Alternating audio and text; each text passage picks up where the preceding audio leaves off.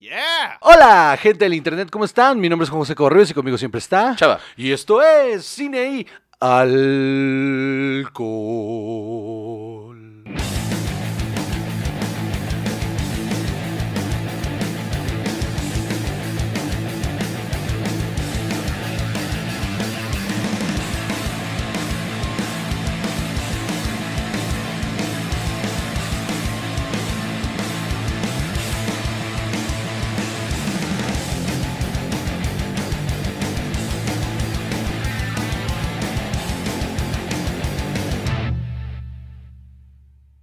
Las pinches tesituras que traigo en la No, no, voz?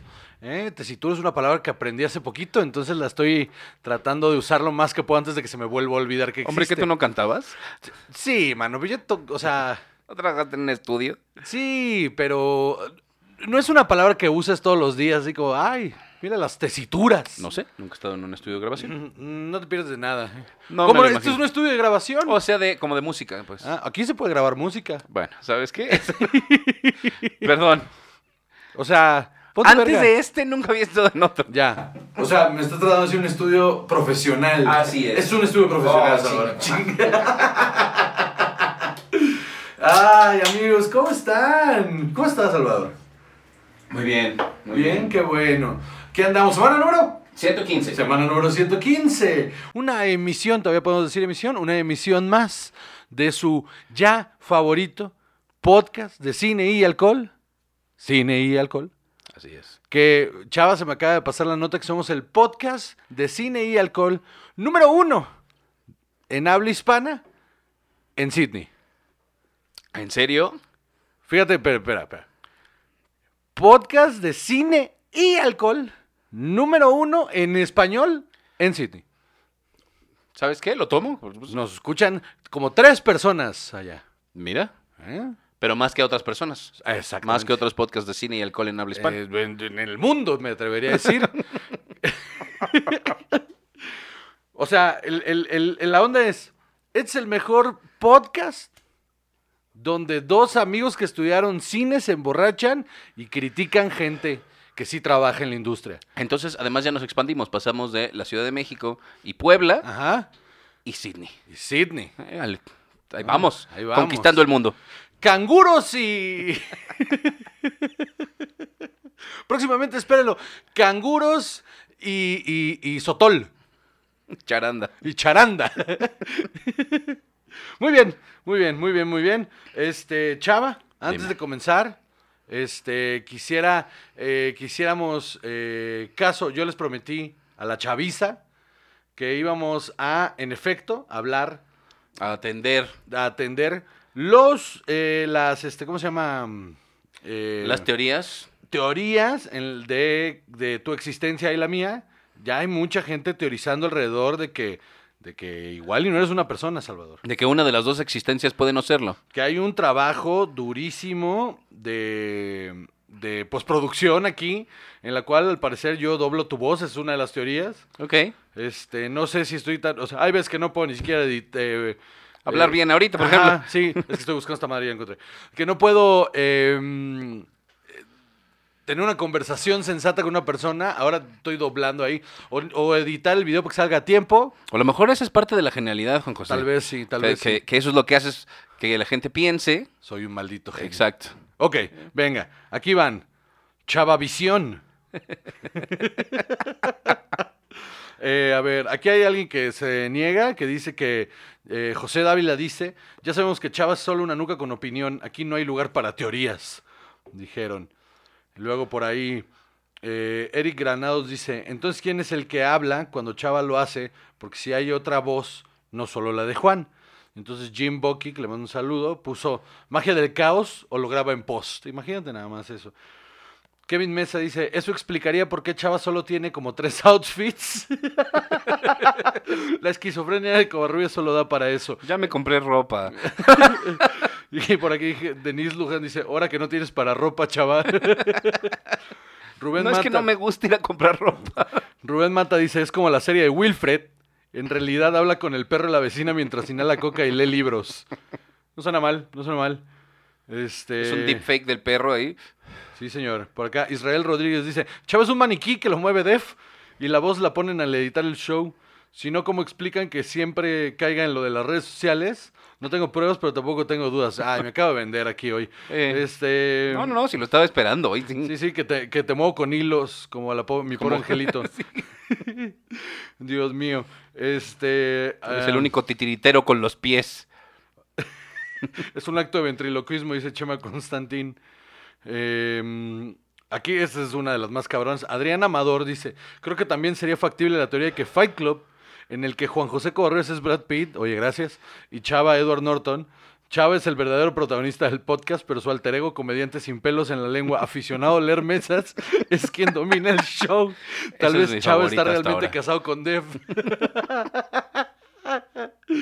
Esa es la más cabrona. Eh, ¿Me estás diciendo que Chava es una tulpa? Yo creo que sí, te creaste un amigo imaginario. Y Miguel Quintero dice, en realidad están atrapados por el cubo de Hellraiser, viviendo una realidad alterna debido a los excesos de Covarrubias. Chava es un cenobita que le causa placer, dolor al ser un cenobita nuca. Oigan, pues muchas gracias. El grupo de los 140 en Facebook está muy cagados, ponen unas cosas muy chistosas. Si no se han unido, ¿qué esperan? Abran la página de Facebook, vean todos los mensajes que sus tías les mandan de que no se vacunen y luego ya ahí, únanse al grupo de los 140. Muy bien. Y aparte, chava, otra, otra notición. Se logró, Salvador. Se logró. Se logró. Insistimos, insistimos que alguien nos regalara alcohol.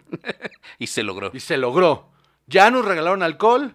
Muchas gracias, Mezcal Gallo Negro, por mandarnos unas botellas.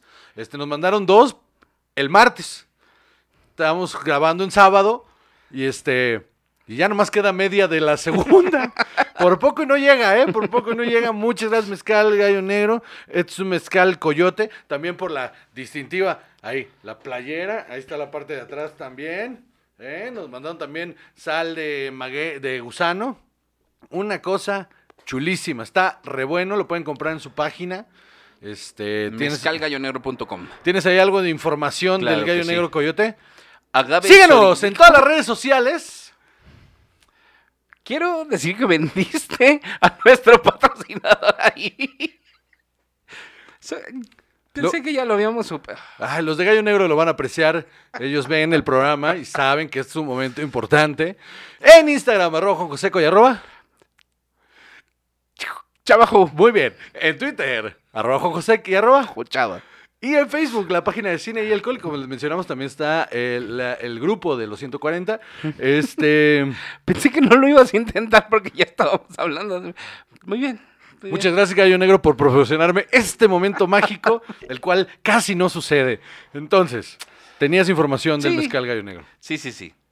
Eh, este es en su versión coyote. Sí, señor.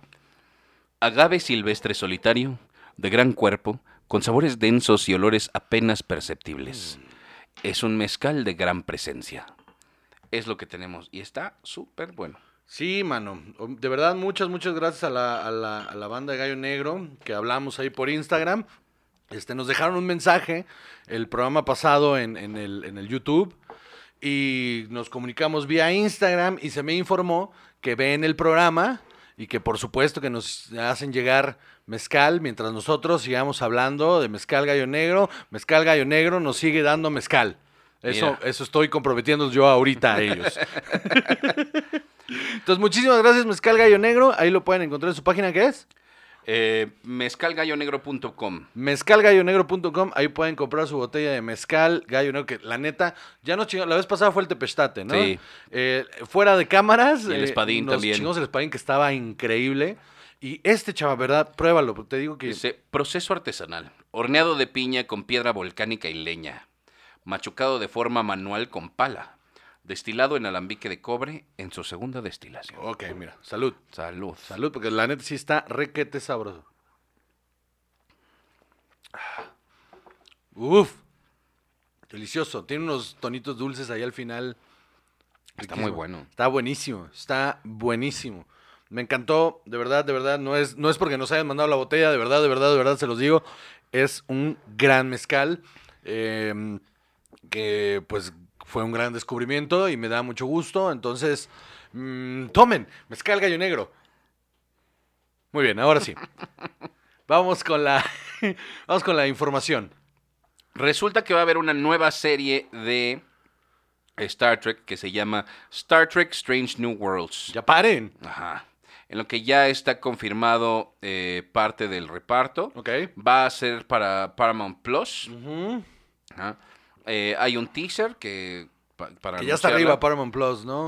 O sea, bueno, ya estaba como channel en, Am- en Amazon, pero ahora sí ya con su plataforma solos, ¿no? Sí. Y eh, se está grabando en Toronto. Pero además. eh, Momento, ¿eso no pasa en el espacio?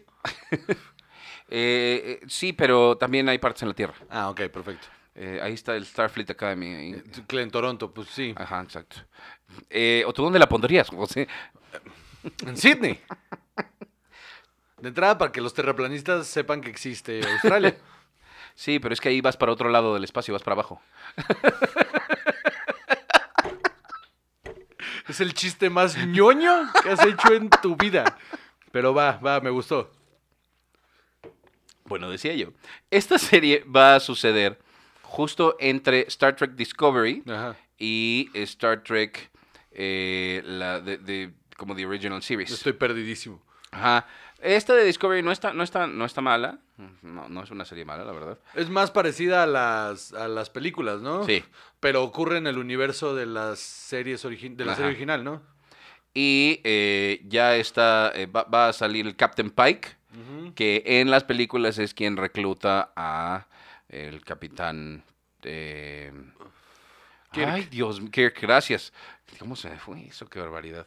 Eh, y también va a salir eh, Rebecca Romaine como number one, Ok. repitiendo papeles que tenían en esta de Star Trek Discovery. No hay mucho más. eh, parece que va a estar bien. Creo, creo que están reviviendo bien esta. Ahí van, ¿no? Ahí Franquicia. van, ahí van, ahí van. Una franquicia bastante, este... Sosa. Es sosa, es soso. Star Trek Discovery no está mal, de verdad no. La voy a ver, la voy a ver, la voy a ver. Ya me lo han dicho varias veces. Este, es que vi un capítulo de Picard y me dio ganas de Ah, no, no, los no. ojos, Picard man. sí está horrenda. Quiero ver la de Lower Decks, se ve que está muy divertida. Yo también. Pero bueno, entonces echémosle un ojo y ¿para cuándo sale? ¿No Eh, dice? No dice todo. Ok, bueno, pero ya está en desarrollo, ¿no? También en desarrollo, Juan José, de HBO Max, hubo una conferencia de eh, accionistas de ATT y los dueños de HBO. eh, Que son los dueños de AT&T también. por eso. eh, en el que anunciaron ya eh, la todo lo que van a- lo que están trabajando Ok, para HBO dentro del universo de DC. ok. Eh, entre ellos está, o sea, cosas que ya sabíamos que venían, como Black Adam, se va a seguir haciendo Harley Quinn, Superman and Lois, pero también, eh, bueno, y The Suicide Squad, todas esas ya, ya las esperábamos.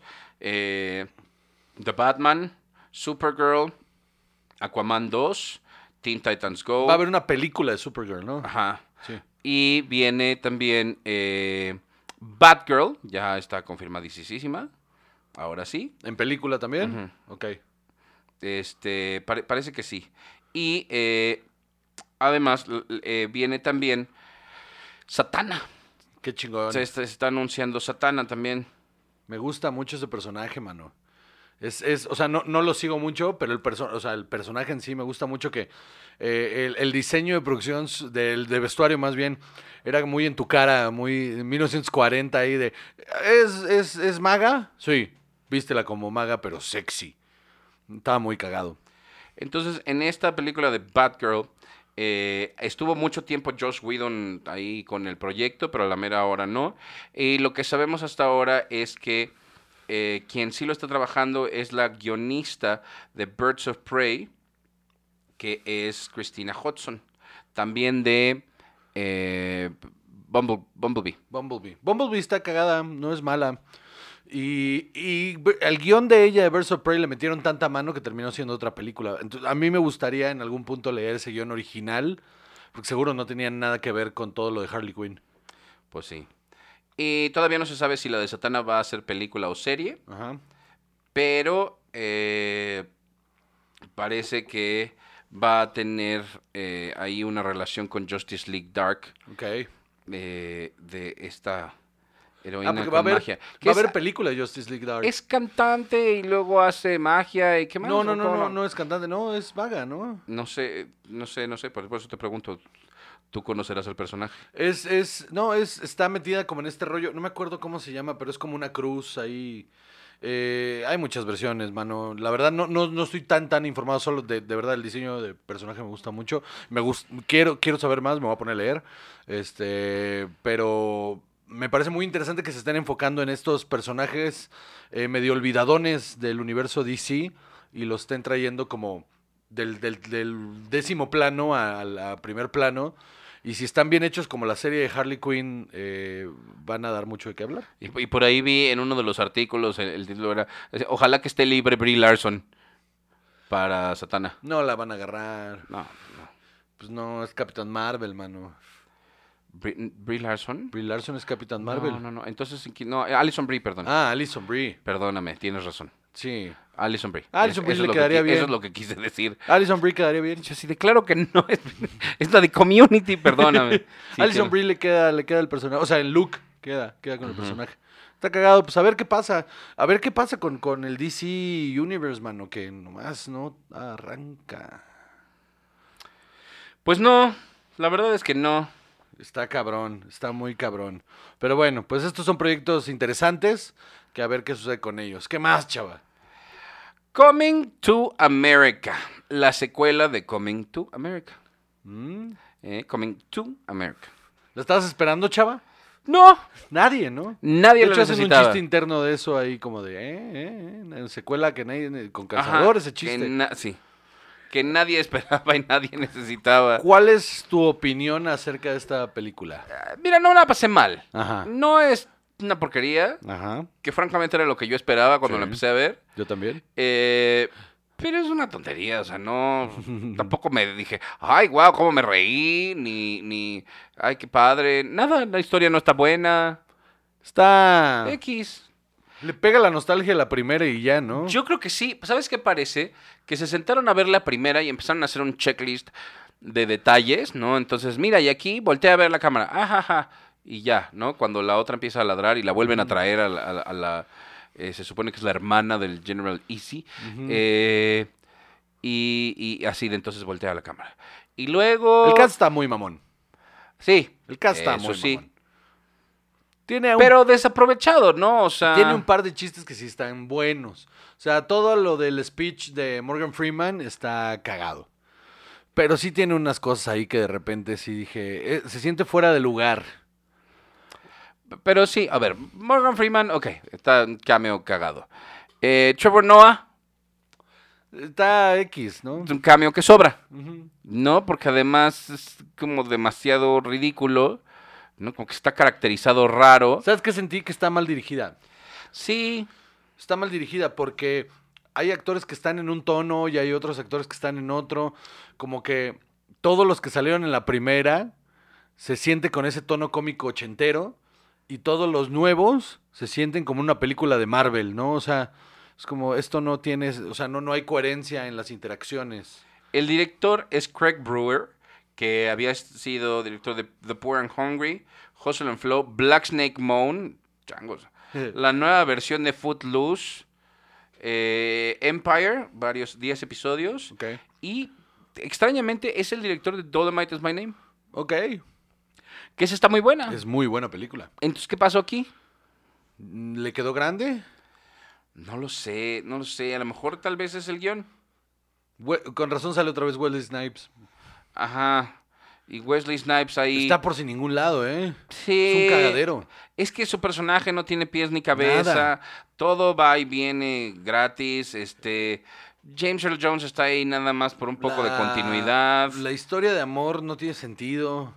Nada, nada pega. Como que nunca te terminas de enganchar con ningún personaje. Lo único que está buenísimo son las caracterizaciones. Y, ¿Sabes? Y Tracy Morgan.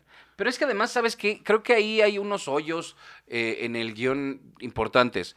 Eh, cuando llega eh, a Kim a la casa de Leslie Jones, que según es... que es lo mejor de la película, ¿eh? Sí. Leslie Jones es lo mejor de la película. Cagadísima. Y dice, ah, es que este es mi hijo y todo. Hay un momento en el que alguno de sus diálogos da a entender que no es.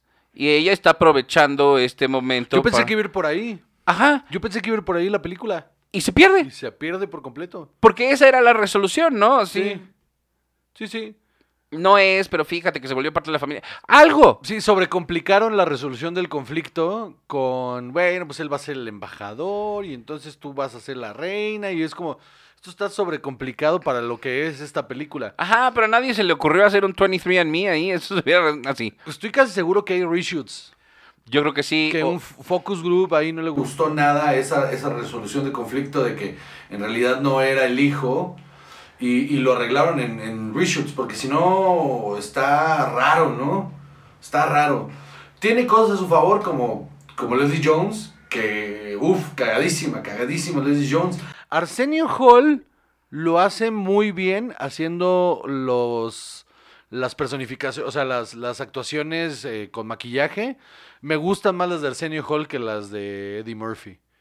A mí me pareció que el, el- el por ejemplo, el momento que está metido con calzador, pero él lo hace muy bien, es el del foreskin.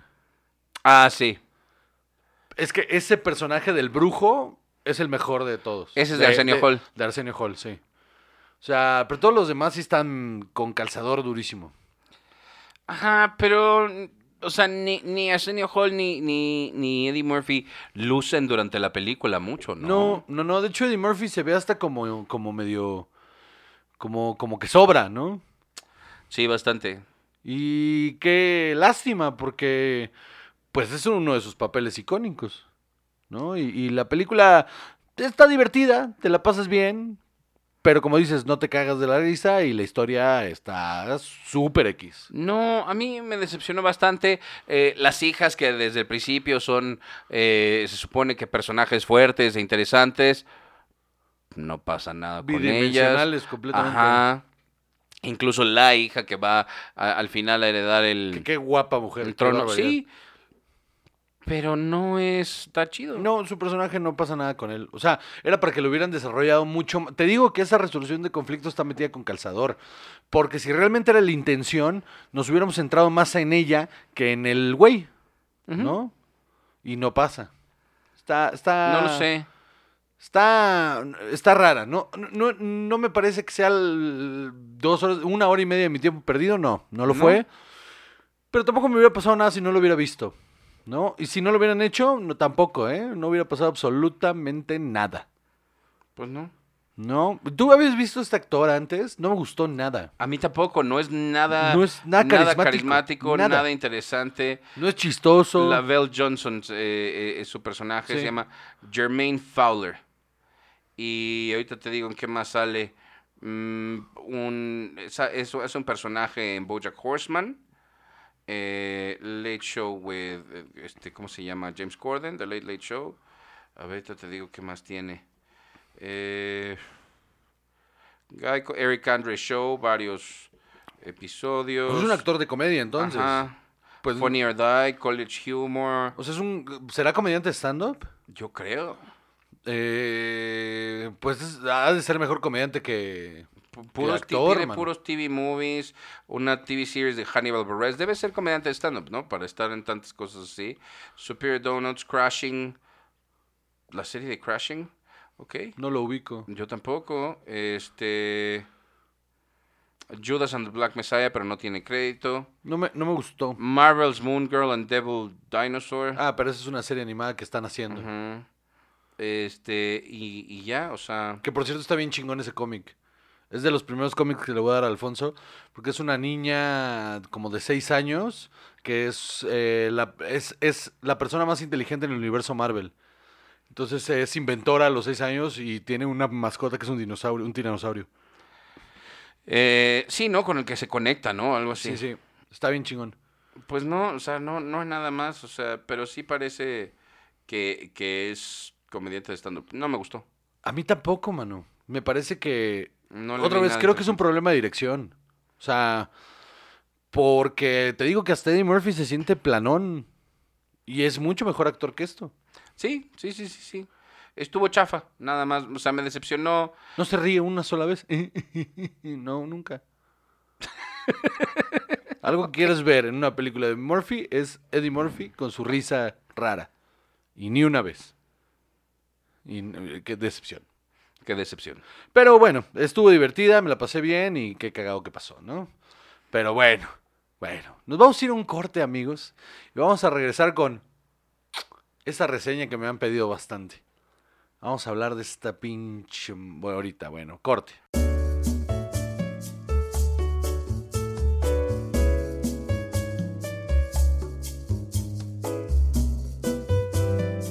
Ya se volvió. Oigan, detectamos, ahora sí detectamos a tiempo eh, este problema técnico que estamos teniendo con el audio. Disculpen las molestias si unos segundos se escuchó mal, pero es porque eh, hay un problema con el software con el que grabamos. Pero ya, les prometo que en la siguiente emisión eh, tendremos otro software. El otro día vi un comentario en YouTube de. Es que no es cine y alcohol si no hay problema. Sí, sí, no hay problemas técnicos, ¿no? Sí. Y sí es cierto. Pero bueno, pues al final estamos saliendo adelante con nuestros propios medios. Y, este, También vi otro que decía que si todo el presupuesto se estaba yendo a Cobarriba Season Show. ¿Cuál presupuesto? es el mismo presupuesto. Usamos exactamente las mismas herramientas. Pero vamos a mejorar esto. eh, ya encontramos el problema y se va a solucionar, lo prometo. Ajá.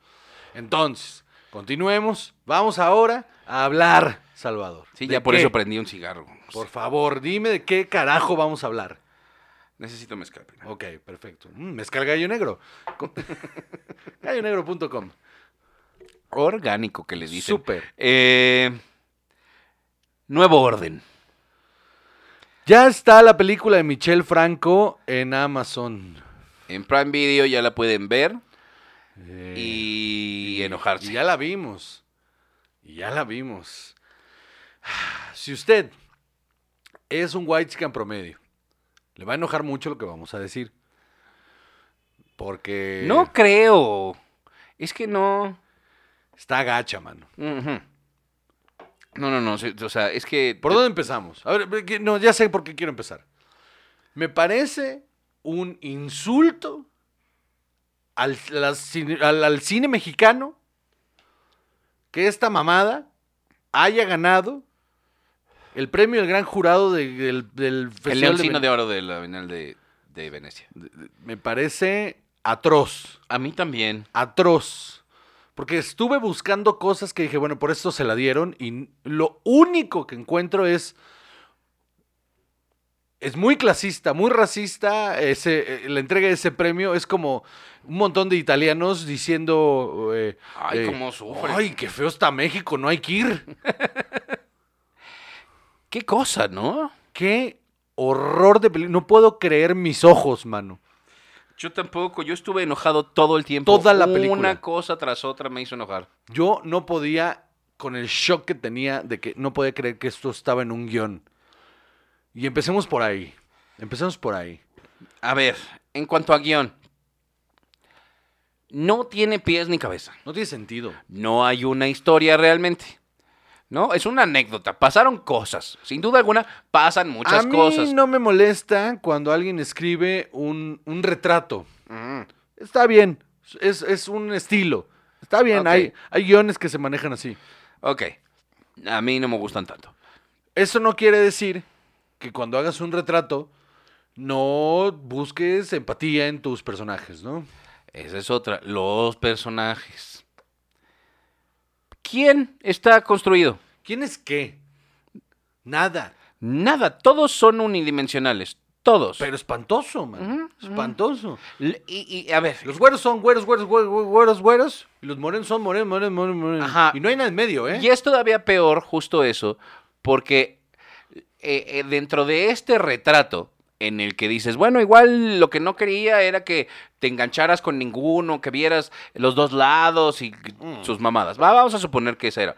Pero los únicos que tienen tantitos grises, tantitos grises, son los blancos. Y, y sí nos vamos a referir, o sea, yo, yo estoy bien con referirme con ellos así, porque es bien marcada la diferencia. No, no, te lo haces saber desde el, desde el primer momento de película, donde de la manera más asquerosa te presenta imágenes. eh, e- esta onda de, de, de video experimento de, de, ¿cómo se llama? De videoarte, en la que te pone imágenes random para que después tengan sentido, está de la verga. ¿Sabes qué? Mi primer coraje, no había pasado ni un minuto, y mi primer coraje fue ver a la Norbid en, en pelotas bañada de verde. Así. Primeros tres segundos de película dije, pero, por- o sea, ¿qué es esto? Está. Ay, a ver. Ah, Te decía yo. Los, los, los personajes eh, que parecen ser los personajes principales tienen ahí un poco de escala de grises en cuanto a que son diferentes entre ellos. Ajá. Eh, por ejemplo, Write están- what you know, ¿no? Ajá. O sea, pues si quieres. Eh, es que, ay Dios mío. Eh, eh, el personaje de esta Nayan González Norvin es eh, parte de esta élite, pero también es buena. O sea, sí es fresa, fresa, fresa, pero también es linda. Tiene y ella sí se preocupa y entonces ella, ella es más consciente de las fallas de sus padres que hablan de corrupción y cómo el papá participa de la corrupción. Y por lo la idea es que te das a entender que es por eso que son parte de esa élite, ¿no? Que tienen tantísimo dinero, ¿no? Y en la boda todo el mundo les da eh, eh, sobres con dinero. Y ella dice, ah, claro, este señor, un señor, nos dio tanto, ah, claro, es el 1% de las mordidas que le ha dado a mi papá, jaja. Ok, bueno, entonces esa es su crítica, ¿no? De, ok, también veo que pues mis papás participan, pero le da igual, ¿eh? O sea, Y, de- ah, gracias, y lo guarda. o sea, Ajá, exacto. ¿No? Eh, y luego eh, el personaje de Diego Boneta como que ayuda tantito, pero dice, pero ya, ya, ya te ayudé, ya, ya llégale. Ajá. De la nada. También le cambia, así como de... Lo que no quiero es... Ahora, bu- bu- bu- quiero que me ayudes con esto, porque fue algo que me brincó muchísimo. Yo no pertenezco a esa élite, ¿vale? Tú tampoco perteneces a esa élite, pero hemos convivido con esa élite y nos hemos movido por nuestra educación, nos hemos movido Sí. con ese tipo de personas, ¿no? Sí, sí. Sabemos perfectamente e incluso hemos pertenecido a esos grupos. Sí. ¿En qué universo traes 35 mil pesos en efectivo? No lo sé. Yo también me lo estuve preguntando varias veces así de... ¿Pero por qué cargarías tanto dinero en efectivo? En el 2021, ¿quién coño trae esa cantidad de efectivo en el bolsillo? Todos tienen un money clip ahí, así. Todo el mundo tiene uno. ¿no? Y cargan 35 mil pesos. Absurdo. ¿Qué? Porque a la gente que yo Préstame conozco, 25 mil pesos. ¿Qué? a la gente que yo conozco en, de, de, de esa, todo es transferencia bancaria, todo es tarjetas de crédito, jamás traen efectivo porque no nece- yo no necesito, yo no traigo efectivo. No. Nunca traigo efectivo. Ahora, con esas cantidades de dinero, ¿A quién le están pagando ese dinero, apps, no? Con las apps como las tienes ahora, todo se mueve aquí. Ujú. Todo es aquí. Incluso, incluso, la resolución del conflicto, sí, entre comillas, de, de que la esposa del güey que trabajaba ahí, que parece estar metido con calzador eso, la esposa del güey que trabajaba ahí, que le tienen que operar dos- 200 varos, honestamente 200 varos no es tanto dinero. No es tanto dinero, en esas esferas no es tanto dinero. Te lo presto, luego me lo pagas. o sea, ¿te quieres deshacer de él? ¿Quieres que se acabe el conflicto? Es, necesito 200 varos. Esta chavita, lo que haces es dices, ok, Tienes una cuenta de... ban- d- dame tu tarjeta y te hago la transferencia. No tengo tarjeta. Ok, te hago un retiro sin tarjeta que ya existe en el banco. Que para que no, no, pues eh, un cheque. Un cheque. Un cheque. Esa gente tiene chequeras. Cheque. Yo no sé cuándo fue la última vez que yo vi una chequera, pero cheque, sí. Un cheque digital. ni- ni siquiera- un cheque digital. Te lo mando, que es un QR. Ajá. O te doy una operación con QR. Mira, te voy a dar esta foto en tu WhatsApp para que vayas y la pases ahí. Y con eso pagas, porque en una clínica privada tienen pagos de CODI. Pues sí. Entonces pones el teléfono encima de la máquina y pasan los 200 sé, mil o pesos. sea- si no, mira, ¿quieres algo más arcaico para resolver eso? Hablas al hospital. ¿En qué clínica está? Tal clínica. Ok, a ver, espérame. Google, tal clínica. Hablas, dices, oye, ahorita va a ingresar la señora, tal, tal, tal, tal. Este es eh, el número de tarjeta. eh, das una tarjeta digital. Este es el número de tarjeta, déjala abierta. Y ya. Y ya. Y ya, ¿no? O sea, también... O sea, también qué irresponsabilidad mandar a este pobre hombre con 200 mil pesos en la mano, En ¿no? efectivo. ¿Quién trae 200 mil pesos en efectivo? Es una locura de premisa estúpida. De entrada, de entrada está horrible. Eh, luego el personaje de Lisa Owen. Pues se acaba ahí la película, ¿eh? O sea, en cuanto le dice, ah, pues mira, te hago la transferencia digital y se acaba la película. De yo sí te quiero ayudar, ya saqué los, el dinero. Forzadísimo, forzadísimo. Ajá, porque además, ok, finalmente sí es su boda. Ya saqué el dinero, ¿por qué no se lo das al dude que, con el que se fue? Ajá. Es- ¿Sabes qué? Llévaselos. Porque finalmente sí es su boda. O sea, eh, que ent- sí entiendes que ella no se saliera. Y es su tío. Es el tío del chavito. Entonces le dices al chavito, oye, esa escena que entra ahí a la cocina y le dice, ¿a qué hospital la van a llevar? No, pues está en su casa. Bueno, diles que se vayan, márcale, dile que se vaya al hospital, ten mi tarjeta de crédito o, o te hago la transferencia a ti y eh, ve- vete y págalo. Ajá. Los matan a todos, fin de la película. Que es la otra. Ay, yo creo que, o sea, lo que, lo que hay aquí es una, un intento de crítica social Híjole. muy... eh, eh, eh, en inglés dirías tone deaf, ¿no? De- de- desde esos comentarios de, de que le regalaron claramente el, el traje a Christian, creo que se llama el personaje. Sí, Cristian. Eh, Arta- Fernando Cuautle es el actor. Y le queda grande. Entonces, pues te lo, hubieran, te lo hubieras arreglado, ¿no? Y pues es que fue un regalo. Pues para regalos culeros mejor que no me den nada. Es así de, ay, esto es... e- Es la crítica social equivocada, o sea, no está hecho bien, no estás diciendo bien eh, lo que son las diferencias. o es un hecho que en este país hay diferencias sociales y económicas muy marcadas Sí, señor. Es un hecho que, que hay cosas que son eh, muy injustas en cuanto al sistema eh, eh, que vivimos, sin duda alguna. Pero eso no es el problema.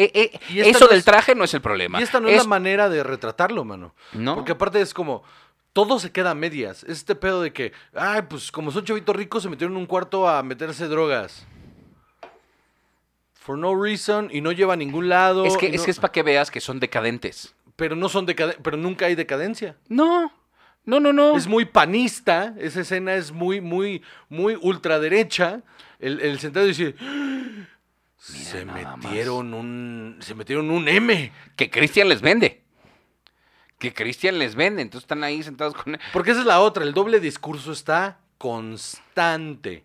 Es como, mira, mira, o sea, yo también estoy criticando a, a los blancos. Mm, a partir de las acciones de los morenos. O sea, verga, güey. Verga, verga, verga. Tu cola, todo lo que pasa está horrible, güey. Horrible. Como dices, no es la crítica social correcta. Todo el tiempo es un despliegue completo de aguas. Porque esto puede pasar, ¿eh? Esto está seteado en una posibilidad. Absurdísimo. Absurdo completamente. O sea, la manera en la que está tratada la, la, la- la protesta, entre comillas, la rebelión, es absurda. Es que no te dan bien el contexto de, No. de- de- de dónde viene todo no esto. hay contexto. No, no, no, no, no, no. O sea, hay unas pistas ahí de claramente estos son eh, protestas sociales, hay esta onda de que se mueran los ricos, va, ok, eso está. Eh, te dejan ahí como medio implícito que es que ellos están manchando todo de verde y, y- y toda la gente lo sabe, esa es su normalidad, digamos. Eh, por eso cuando Lisa Owen eh, abre el agua de- del lavabo y sale verde, dice, híjole, no, el agua es verde y ahora ya vienen por nosotros o no sé qué querría decir eso. O sea, Está mal planteado. No va a ningún lado. ¿en dónde tiraron esta agua que, que todo se volvió ¿De verde por un ¿Por momento? Ajá. ¿Cuál es el propósito de hacer que el agua sea verde? O sea, lo que te quiere dar a entender después es que como tenían infiltrados en la casa, ellos fueron los que pusieron la pintura verde en el agua. ¿Tú crees? Pues por eso el, el- el chofer eh, y la otra, mm, eh, la, una, una de las chicas que trabaja ahí, este, son parte de los que los matan y les asaltan y todo, pero aún así no está bien planteado. Entonces eso es coco que le tienes que echar después para, para asumir Pero es que no está bien que No. en este tipo de cosas te hagan rellenar todos esos espacios. No, No, porque no es ese tipo de película. Se supone que es un retrato. Y no, no tienes por qué rellenar información tú como espectador.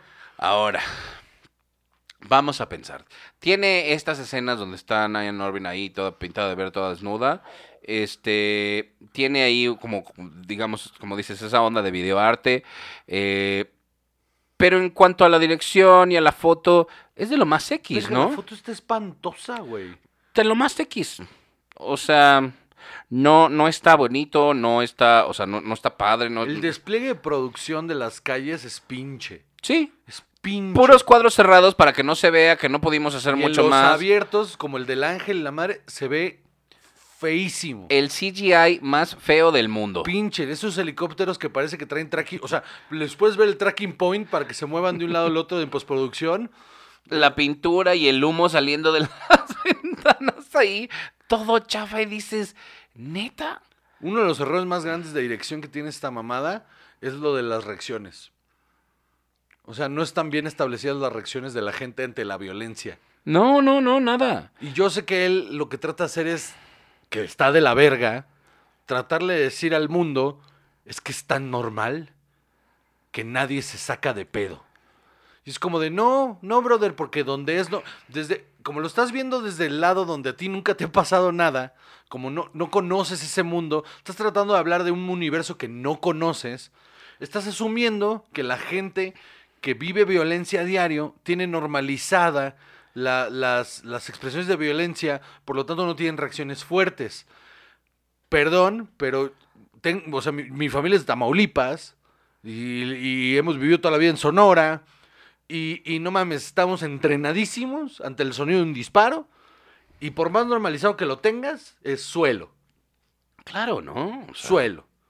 O sea, es ridículo ver a la niña esta. No es apocalipsis ahora, ¿no? Que pierden los balazos y tú sigues caminando. Hay que ir por unos tacos, ¿no? ¿Verdad? No, pues no, o sea, cuando la meten al departamento, bueno, a la- del, del, del De Christian. Christian, que, que se oyen las explosiones afuera y los balazos y está mal hecho, porque si tú quisieras reflejar shock de parte de ella, en el momento en el que le dice, ¿quieres un vaso de agua? Y dice, sí, y entonces tiene interacciones normales y saben dónde está, porque se asoma por la ventana, pero siguen las explosiones y siguen los balazos y la gente se está poniendo de, de vergazos, tendría ella que tener reacciones y no las tiene. Y eso está completamente equivocado, está, está mal planteado, porque lo que está sugiriendo es, es, es atroz.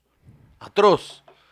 Eh, un punto muy importante antes de continuar es que Michel Franco es culpable de una de las películas más tendenciosas que he visto en los últimos años, si no es que la más tendenciosa que he visto, eh, súper racista y clasista y, y con un mal enfoque, pero no es culpa suya totalmente.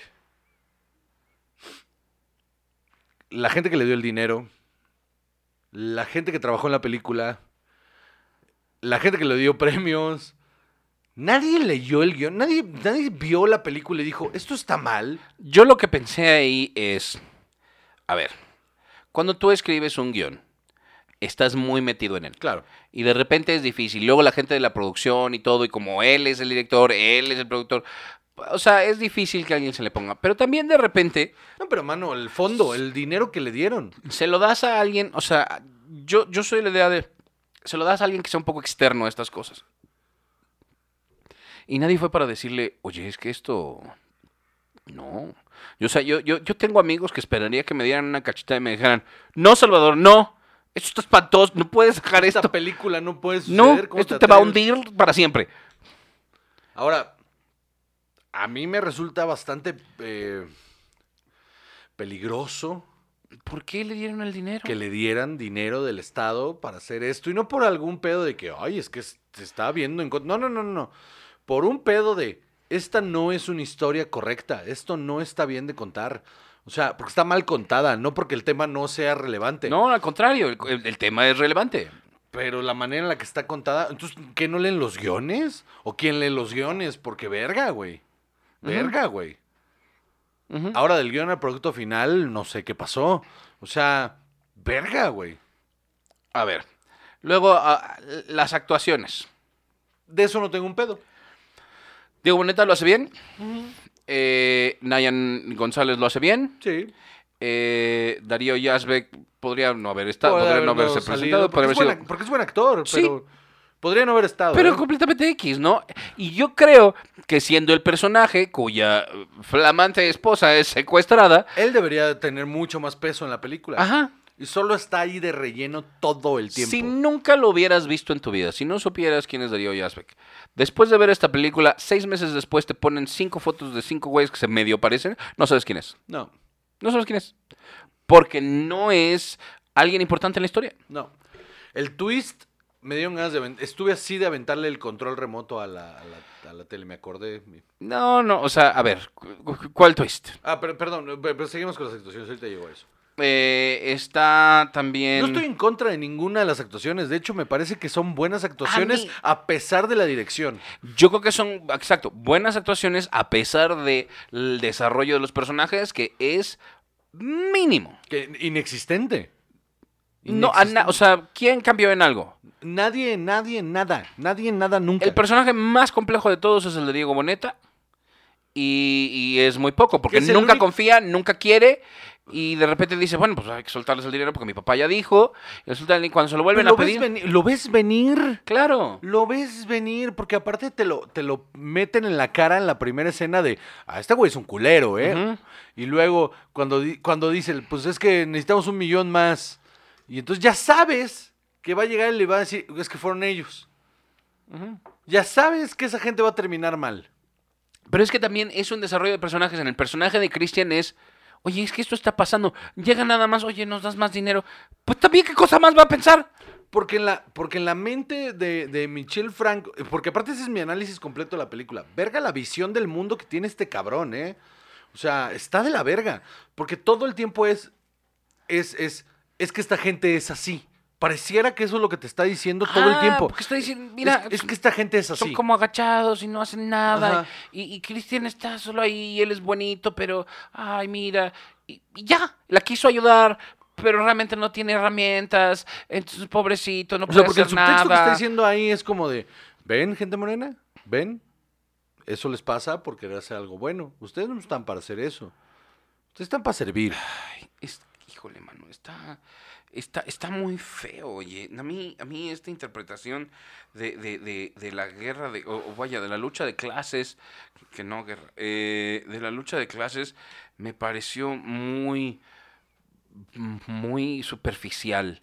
Al grado que es caricaturesca. Es muy ofensiva, ¿no? Súper ofensiva la puta película, güey. dices, es que, a ver, ¿qué, qué querías? ¿No? O sea, querías que toda la gente con dinero empezara a decir, ¿saben qué? Es que sí estamos de la verga y es que este país está, o sea, mal, que sí, tiene muchísimas cosas malas, hay que cambiar. Si ese era tu propósito, cero, fallaste, Cero, cabrón. cero. Porque ¿qué es lo único que te están diciendo? Es, te van a venir a quitar todo, ¿eh? Te van a venir a quitar todo. ¿A quién le dices? En la situación en la que estés, te van a venir a quitar todo y dices, empatía por quién viene. Claro que sí. ¿Quién? Pues no, güey. Aparte, el, lo único que retrata más o menos bien, porque aparte ya lo, ahorita que lo estaba pensando, dije, verga, esto, esto es una crítica bastante burda, es el, el que, que ninguna autoridad realmente te ayuda. Entonces la constante es, no puedes pasar por aquí no es, no puedes pasar por aquí no es. A blancos o a morenos les dicen, los, les dicen exactamente lo mismo. Es como de, ven, estamos solos, ¿eh? Pero... No hay paso, retírese, no hay paso, retírese. Exacto, nadie tiene otra línea. Eso es como lo más eh, eh, realista, entre comillas.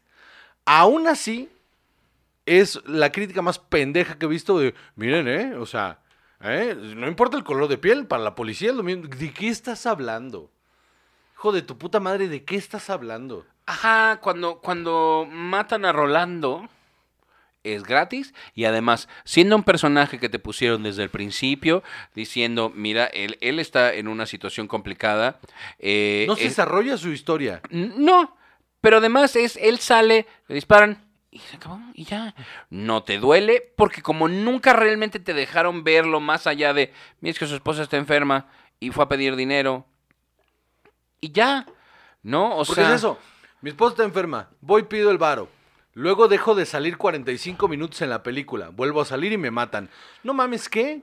Pero desde la conversación que tiene con Lisa Owen en la que, este, ¿hace cuánto tiempo trabajaste con nosotros? Hace ocho, ocho años, señora. Y, y cuando te fuiste no ibas a abrir un restaurante, sí, con mi cuñado, con un primo, no sé, con un- otra persona. Ajá. Y, y- pero nos fue mal. Ah, y ya, o sea, es... eh, Fíjate que esta persona intentó tener sueños e ilusiones y le fue mal porque el país está mal. Va, ok, va. Ya, ahí se acabó eso. ¿No sentiste en hasta un momento que era un aguas? Porque hay un, hay un, hay un dejito ahí, hay un eh, subtexto ahí muy leve alrededor de aguas, ¿eh? Que estos cambios, estas cosas, y yo, yo no estoy, yo no soy pro AMLO, no soy pro nadie, todos son una mierda. ¿No sentiste que había como un aguas?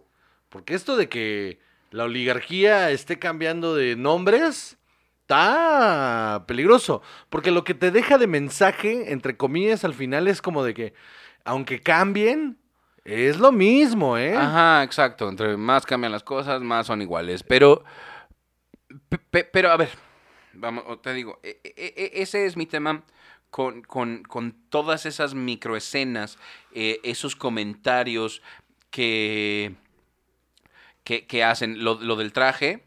eh, las escenas en las que se están robando las cosas de- del closet de la gente, que le disparan.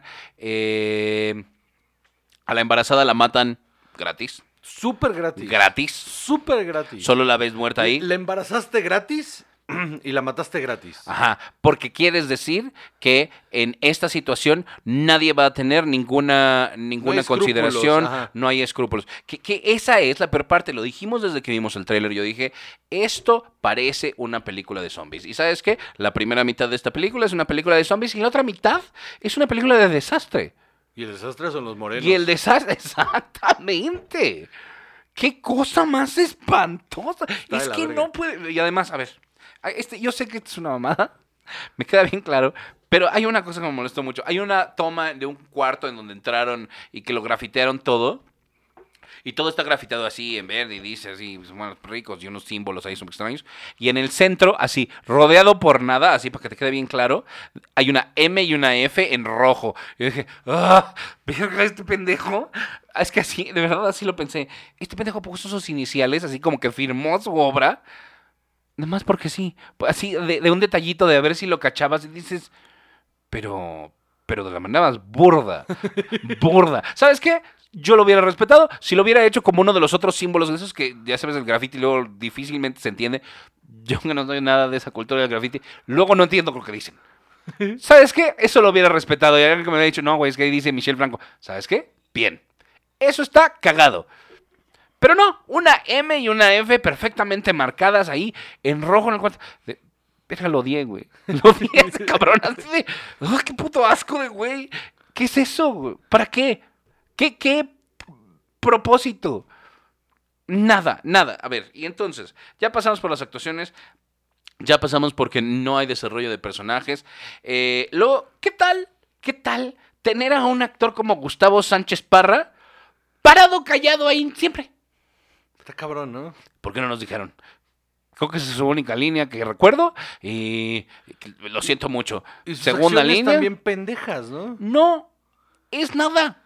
No es nada. No es nada. Dime por favor que no hubieras podido hacer tú ese papel o yo o quien, bueno, quien hubiera sido. Bueno, tú no, porque no tienes cara, pero... Exacto, pero lo hubiera hecho de espaldas. ¿Sabes qué hubiera sido más misterioso? hubiera sido más misterioso porque hubiera sido ese Puta, general sí, al que no se le ve la cara, como en Lord of War. Lo del general lo ves venir de... A kilómetros. siglos, ¿no? O sea, está hecho con... con, con ¿Por qué, güey? Es que... Qué horror de película. Y es que yo no dije, yo, yo, yo no quería que me sorprendiera, yo no quería que esto fuera Children of Men, yo quería que la película dijera algo... eh, ¿Sabes qué? Yo, yo le empecé bien a ver... dicho. Yo le empecé a ver con la idea en la cabeza de que ojalá y yo esté equivocado.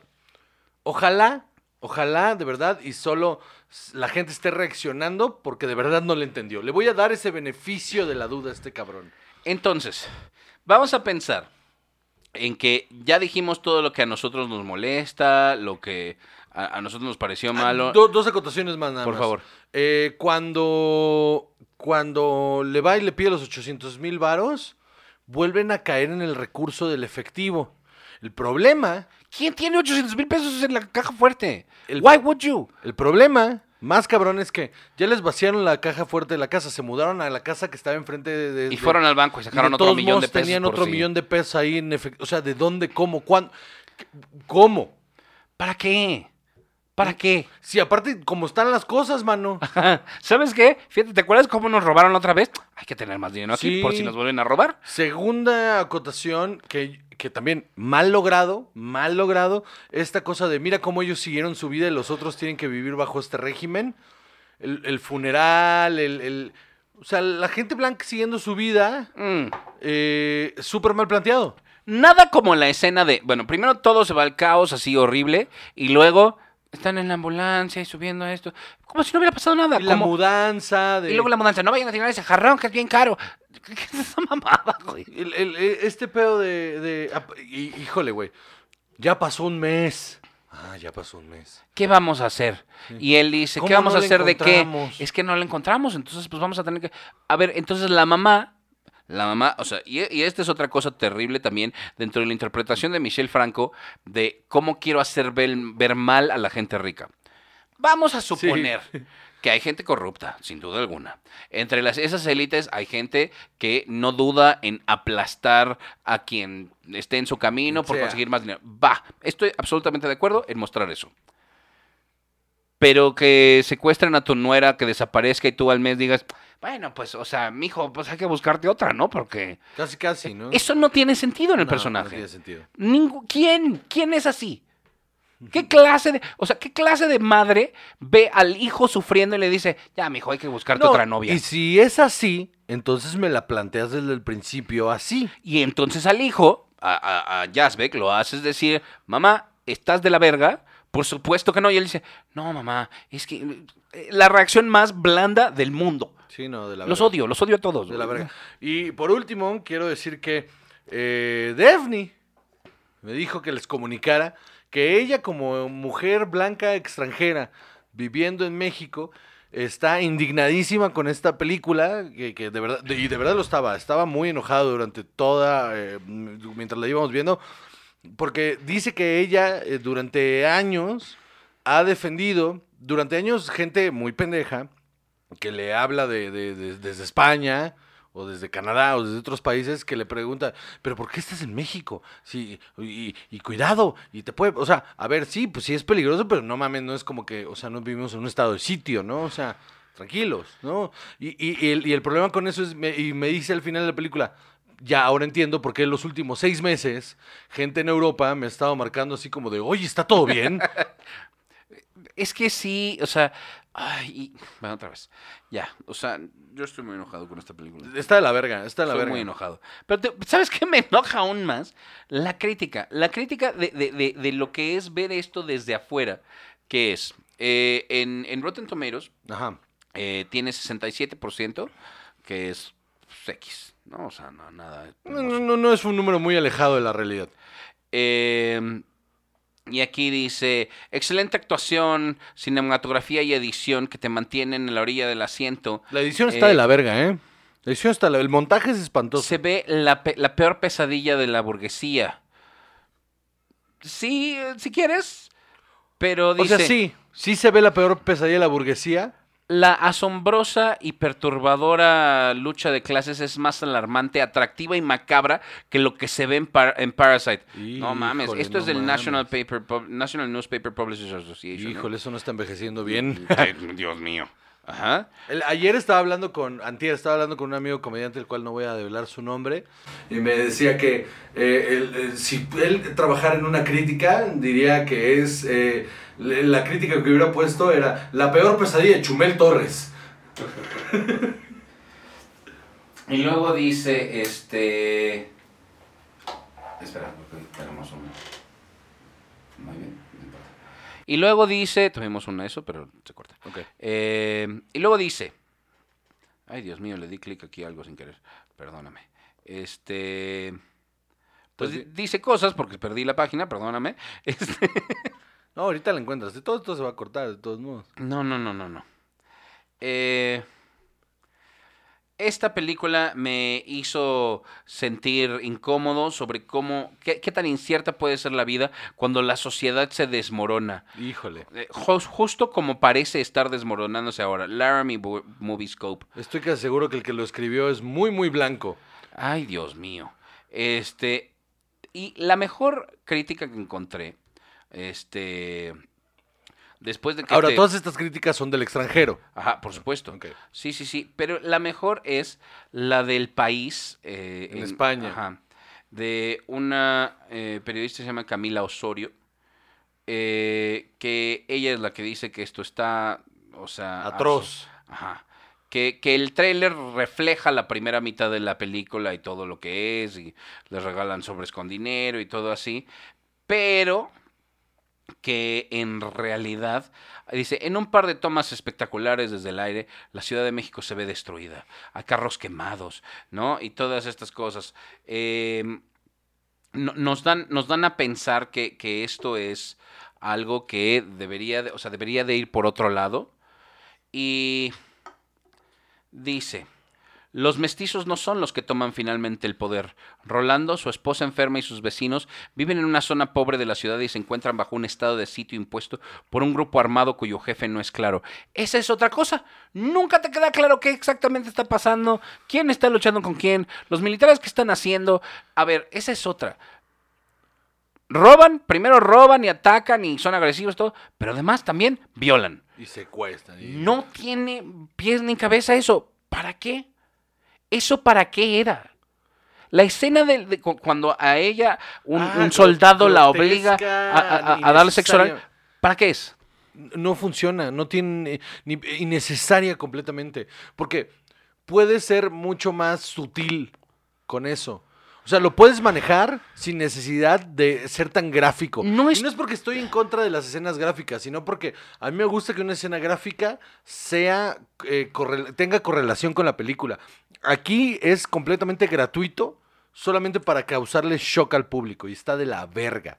En Nuevo Orden finalmente no hay ningún orden nuevo. Los militares corruptos, incluso en la distopía de Franco, Michel Franco, aún guardan el monopolio de la fuerza. Es el mismo viejo orden. No sé si ese fue el mensaje. De, de siempre es lo mismo. Pero otra vez, ok, ¿y los militares qué juego, qué- digo, qué papel juegan en, en- en esto? Nada, ¿no? No, porque aparte lo del dinero no tiene sentido tampoco. Entonces, como lo estaban haciendo mal, los ejecutan. La, la- la mujer soldado que les dice, yo te voy a ayudar a de salir de aquí. ¿Sabes qué? Esa línea, yo dije, ¿sabes qué? Ella sí la va a tratar de ayudar y en el, eh, y en el tratar de, de escapar, los, las van a matar a las dos. Ojalá. Eso me hubiera gustado. Pero nada más era por este pedo de que todo mundo es corrupto. Entonces era porque le habían ofrecido poco dinero, ella quería más y no, tie- no pega. No funciona. No, porque entonces todo mundo es de la verga y, y no hay realmente, o sea, un mensaje. El es- final es una pendejada. El final es una soberbia pendejada. ¿Por qué no mostrarte un- una autoridad? Una autoridad eh, de- del gobierno, que no sean los militares, de- diciendo un mensaje, diciendo algo. Eh, Michel Franco dijo que él se quiso alejar del, de, de- de tendencias políticas y de no dejar claro quién No estaba ahí. mames. Güey, ¿cuál? O sea... No, no, la tendencia política está ahí, está súper clara, súper, súper clara. Lo que, lo, que, lo que hizo fue disasociarse de politiquería. Lo que hizo fue disasociarse de poner, de no tener huevos, de decir, porque yo hubiera, yo hubiera respetado, yo hubiera respetado que hubiera dicho, esta figura de poder nos va a mandar a la verga. Este, este arquetipo o esta figura de poder que me estoy inventando nos está mandando a la verga, lo hubiera respetado más que ser tan huevos tibios y decir, no, pues es que yo me, yo no voy a decir quién es. Ajá. Solo no voy- quiero apuntar a nadie, ¿no? No, no seas no seas mam- mamón, cabrón. Ajá. Estás apuntando, pero desde una sombra. Ajá. ¿Por qué? Porque también la película está hecha con dinero público. Y entonces, qué cobarde. Sí, en ese sentido, Luis Estrada, todo mi respeto. Porque ese güey con dinero público va y se caga en todo mundo, cabrón. Sí, entonces, eh, mi conclusión es, esta película es una cochinada. O sea, es una cosa. A mí nada más me hizo enojar. De, de principio a fin nada más me hizo enojar. Los actores no tienen la culpa. Sin duda alguna, buenos trabajos. Pero no, no, no entiendo cómo este individuo además tuvo los huevos de salida a decir, no me contexto, ¿no? digan white chican. Hijo de tu puta madre. No solo dijo no me digan, dijo que estaban siendo racistas con él. Ajá. Se puso, se colgó la medalla de víctima. Esta es una de las películas más racistas que yo he visto en muchísimo en mi tiempo. Vida, mi vida. Esto es, es- esto es Birth of a Nation. Sí. Así bien cabrón. Sí, sí. Está cabrón. Está muy cabrón. No puedo creer, no puedo creer que, que, que, que- híjole, algo tiene que pasar. O sea, alguien le tiene que parar el coche a este pendejo, porque está loco. Esto es una pendejada, está loco. Michelle Franco, si te llega este video, quiero que sepas que eres un asco. Y, y si están en otros países y alguien les pregunta, oye, qué bárbaro, no sé, hablen con ellos, díganles, este, este es el peor retrato de todo lo que está pasando. Hay muchas otras películas que retratan esta desigualdad social, El violín, que sí mano. existe. El violín es un tremendo ejemplo, con un actorazo que es Dagoberto Gama, es un ejemplo perfecto de un retrato más realista de una desigualdad social. Exacto. Híjole, güey, qué, qué, qué terrible, terrible. Pero bueno, ya estamos al, al final de esto, mano. Yo me voy a emborrachar con mezcal gallo negro Muy bien. para... Lo está para- tapando con el micrófono. Así. Ahí está. Mezcal gallo negro, me voy a emborrachar para quitarme este terrible sabor de boca que me dejó esta porquería. Espantoso. Ahora, yo escuché, ya para cerrar, perdón, yo escuché una crítica, justamente cuando antes de verla, me puse a escuchar críticos que no trajeran spoilers, ¿no? Y hubo uno que vi que es un güey que tiene un chingo de views en YouTube, que la verdad no me acuerdo su nombre y X, me vale verga. Es un que es un crítico de cine mexicano, en la cual estuvo excusando todo el tiempo la película. En el sentido de decir, a ver, pues esta es la visión de este güey, que no sé qué, chingas a tu madre, ¿no? O sea, no mames, eso no es la visión, o sea, no, no es, no, no- no es la O sea, palabra correcta. Si es su visión y sí tiene derecho a hacer la película que quiera, pero nosotros también tenemos derecho Ah, a decir, esto sí. está de la chingada. Sí, sí. Y, y otra fue un, un güey que hace eh, como nosotros, que no es, no- no- tiene su canal, en la que él la vio en el Festival de Toronto, es un venezolano que vive en Toronto, donde todo el tiempo se la pasa diciendo, es que esto es atroz, es una... eh, eh, es un retrato espantoso de la vida en Latinoamérica, que de por sí ya la gente eh, ignorante en otras partes del mundo cree que así vivimos, esto solo retrasa esa idea muchísimo. Sí. Y es vergonzoso que exista esta película. Vergonzoso. Michel Franco, eres una vergüenza como director de cine. Ojalá, ojalá, y te pase lo que pasó en tu puta película de mierda. ¿Algo más? No, nada más. Se vaya a la verga el puto. Yo soy Juan José Covarrubias y conmigo siempre está. Chava. Que chingue su madre Michel Franco y el América. Esto fue Cine y Alcohol.